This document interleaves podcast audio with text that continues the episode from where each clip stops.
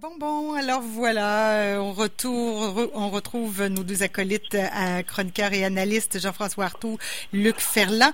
Euh, sur la scène municipale, il y a le dossier du tramway. On est en plein BAP cette semaine. Beaucoup de gens, beaucoup de questions.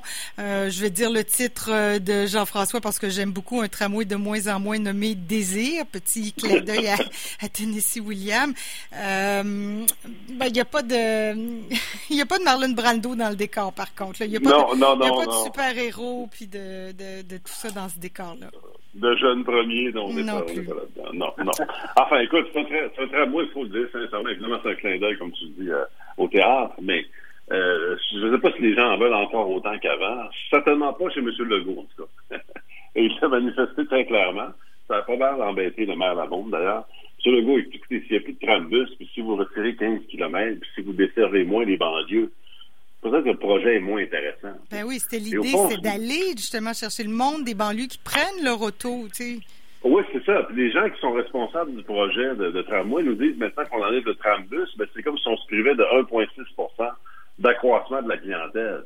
Ben, je sais pas si c'est vrai. ça. Si c'est vrai, pourquoi qu'on dépensé autant d'argent sur le trambus d'abord? Il y, a, il y a des questions de fond quand même qui demeurent pas réglées. On avance dans le projet. On là, comme tu l'as mentionné, c'est le BAP qui fait cette étude-là. Il y a quelqu'un hier, un professeur de l'ENAP, qui veut dire que la pandémie, la COVID, tout ça, ça le télétravail n'aura pas d'impact sur la circulation routière.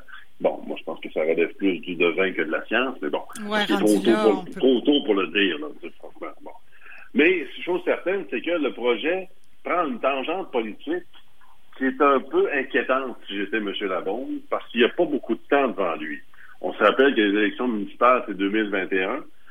Ce qu'il voulait pas, c'est que ce soit un enjeu de la- électoral et ça va devenir l'enjeu principal au plan électoral pour la prochaine campagne électorale municipale.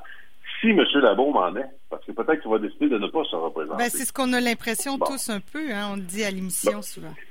C'est ça. Bon, est-ce que M. Gosselin va arriver à remporter le pouvoir? Je ne sais pas. Il y aura peut-être de nouveaux candidats. Il y aura certainement, en tout cas, des partis ou des candidats qui vont faire leur campagne électorale en étant contre le tramway ou en étant pour une livraison beaucoup plus modeste du tramway.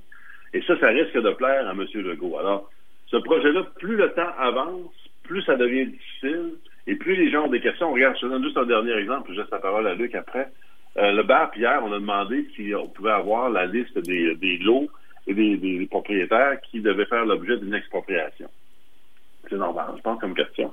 La Ville de Québec n'a pas voulu donner l'information de façon publique, elle l'a donné, elle l'a au BAP de façon confidentielle. Bon, pourquoi? Là, on commence à des petites cachettes. Donnez-nous une chance d'aimer ça, là, tu sais, d'être Ben, c'est partisan. Moi, je suis une partisane, j'en veux un tramway.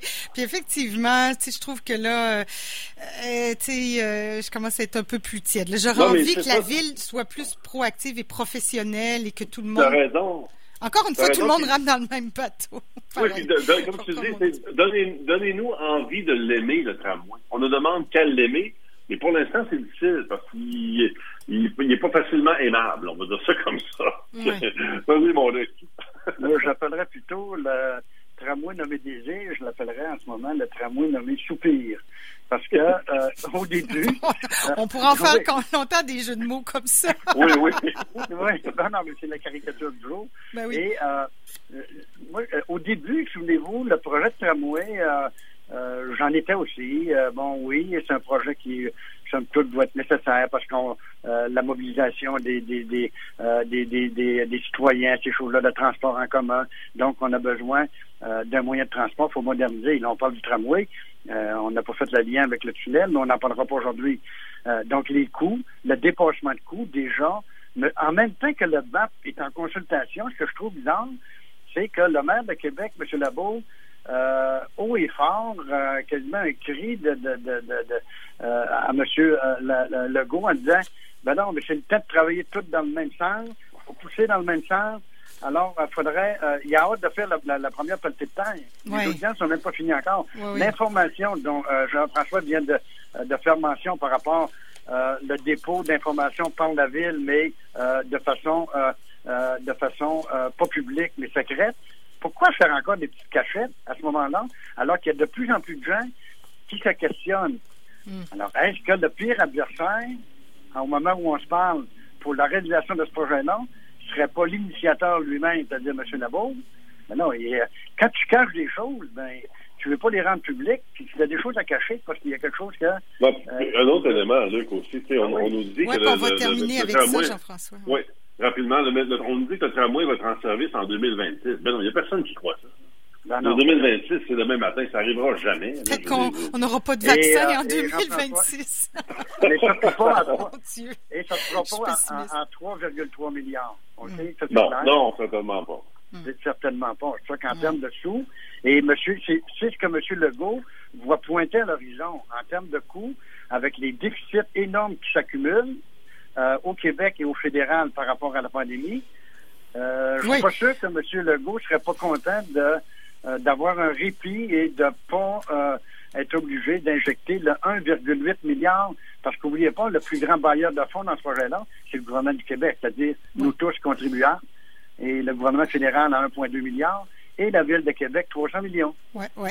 Bon, ben écoutez, sur ces chiffres, euh, j'aurais aimé qu'on continue à en discuter, mais je pense qu'on aura l'occasion très certainement d'en rediscuter parce que c'est pas réglé.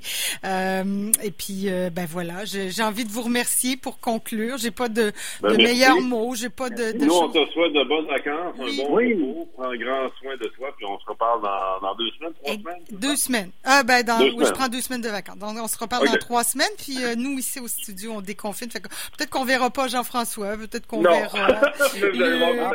Mais euh, en tout cas. Il pourra pas venir je vous souhaite une très belle journée, une très bonne semaine également. Merci. Bye bye. Merci. À bientôt. À bientôt.